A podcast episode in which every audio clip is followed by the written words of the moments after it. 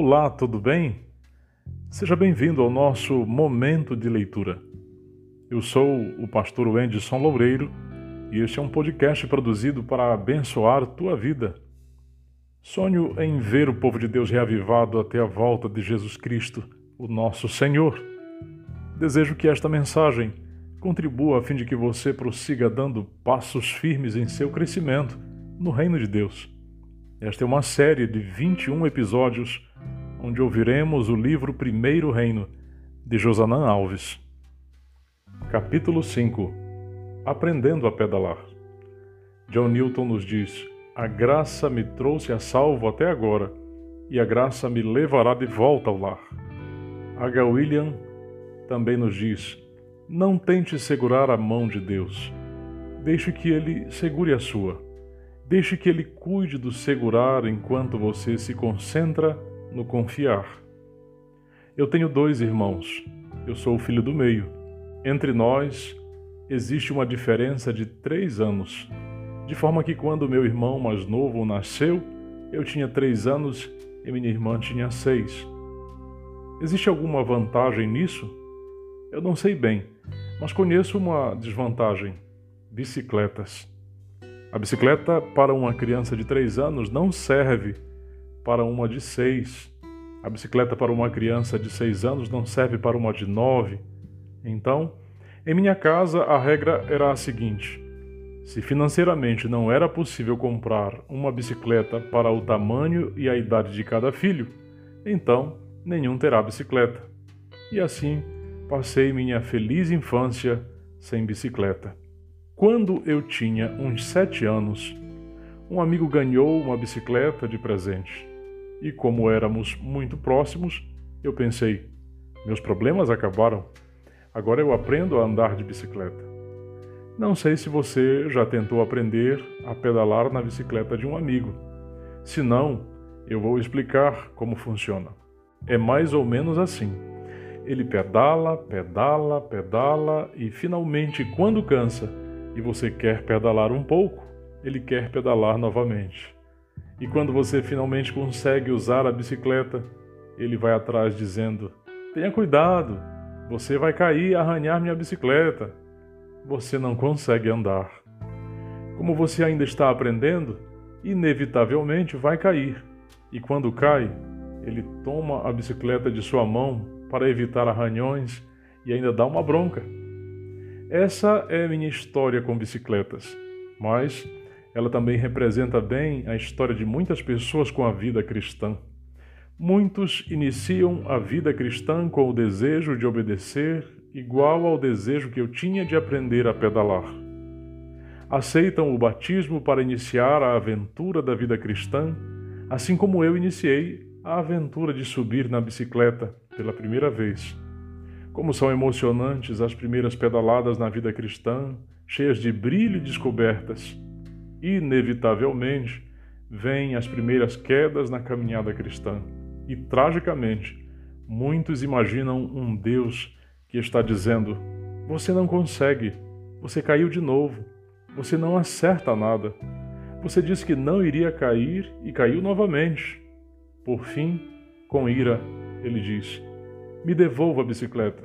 Você nunca vai conseguir se equilibrar na vida cristã. Como essa visão de Deus é trágica para a caminhada cristã. Ela não revela o verdadeiro caráter de Deus, nem a realidade de sua reação diante de nossas falhas. Somente uma visão correta de Deus pode nos fazer caminhar vitoriosos na vida cristã. Nossa fidelidade e obediência devem ser o resultado da aceitação do amor que Deus nos demonstra a cada dia. Se quisermos viver a fidelidade bíblica, precisamos aceitar algumas verdades.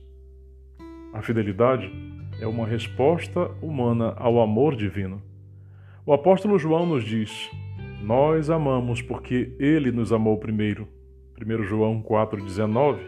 Em outras palavras, o que está sendo dito é: eu não amo para então ser amado por Deus. Primeiro, eu recebo o amor de Deus para então agir como alguém que o ama. O livro Caminho a Cristo confirma isso com as seguintes palavras: A obediência não é uma mera concordância externa, e sim uma consequência do amor. O amor de Deus por nós jamais se baseia em nossa capacidade, nosso desempenho ou nossa obediência. Se fosse assim, o amor de Deus seria tão variável quanto variável é nosso desempenho. A Bíblia afirma que em Deus não pode existir variação ou sombra de mudança. Tiago 1,17.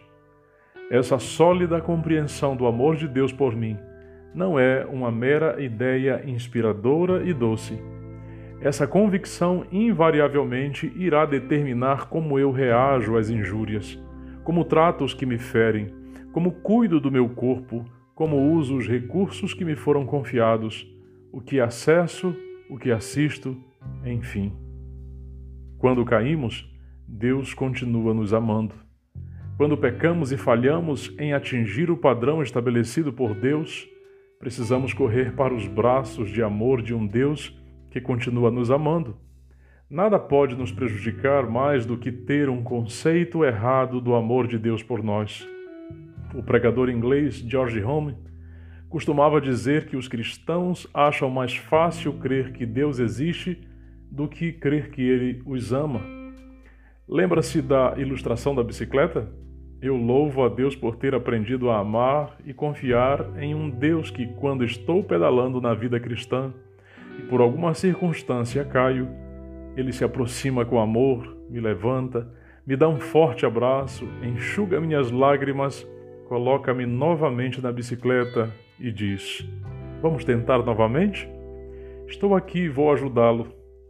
Você não imagina quantas vezes essa imagem mental me trouxe paz em momentos de quedas. Eu realmente visualizo essa cena e aceito que sou amado por Deus.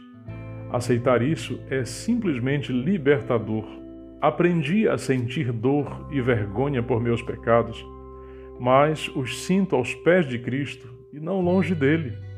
Posso garantir que sempre que vou a Cristo para confessar meus pecados, Sinto seu toque de amor me perdoando e me fortalecendo para continuar a caminhada.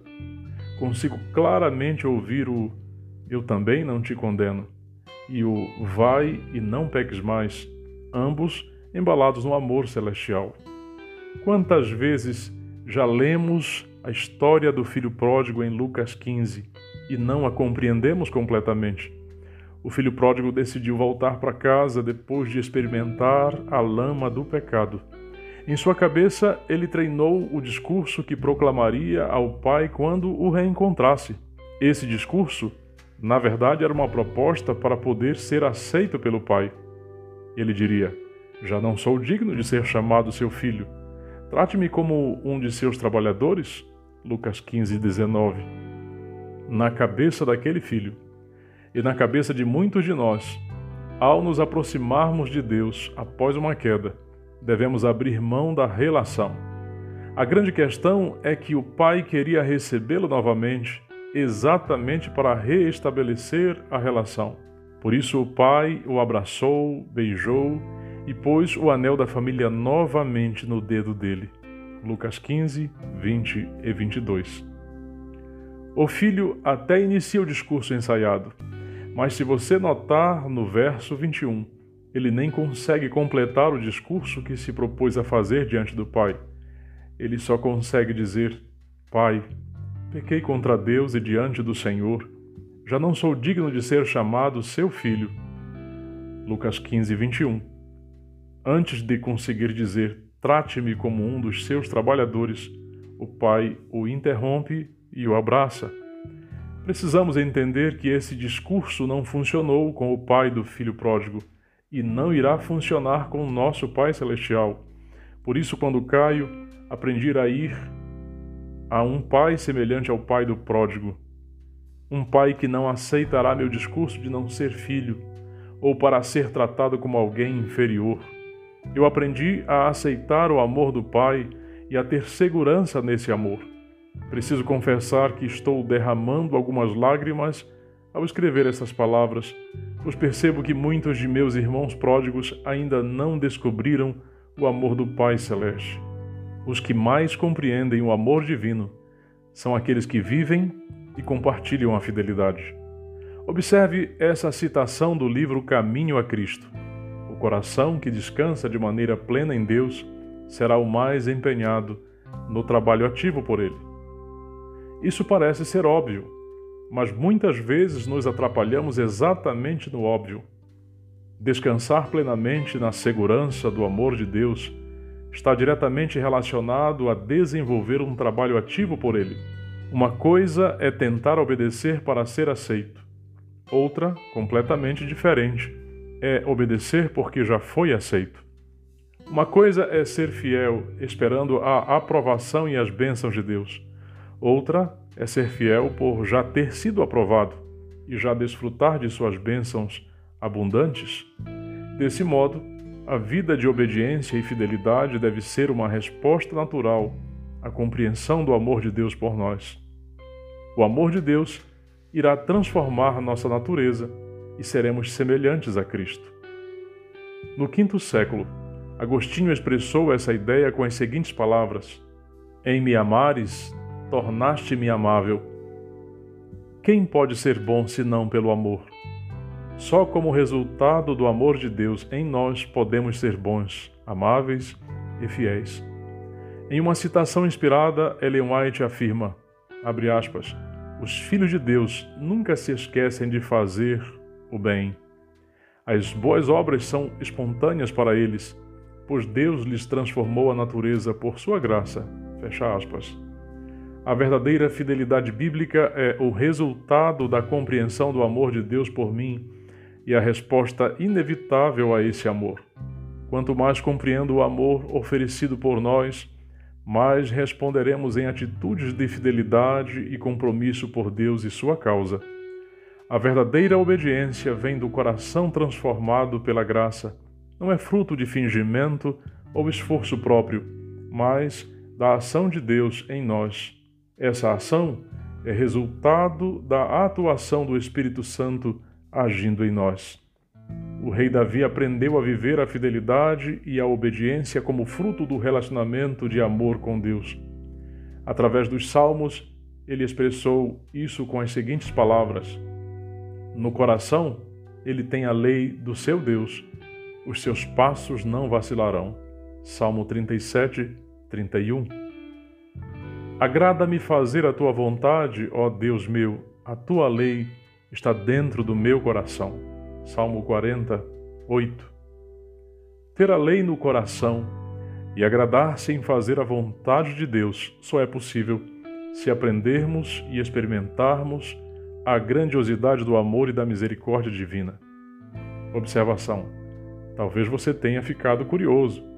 Depois de alguns anos e algumas quedas, finalmente aprendi a andar de bicicleta mas ainda estou aprendendo a pedalar na vida cristã. A cada dia consigo sentir o amor do meu Pai Celestial me ajudando na caminhada cristã. Hoje, quero convidá-lo a escrever uma oração de gratidão pela bondade e misericórdia que Deus lhe oferece a cada dia. Vamos orar?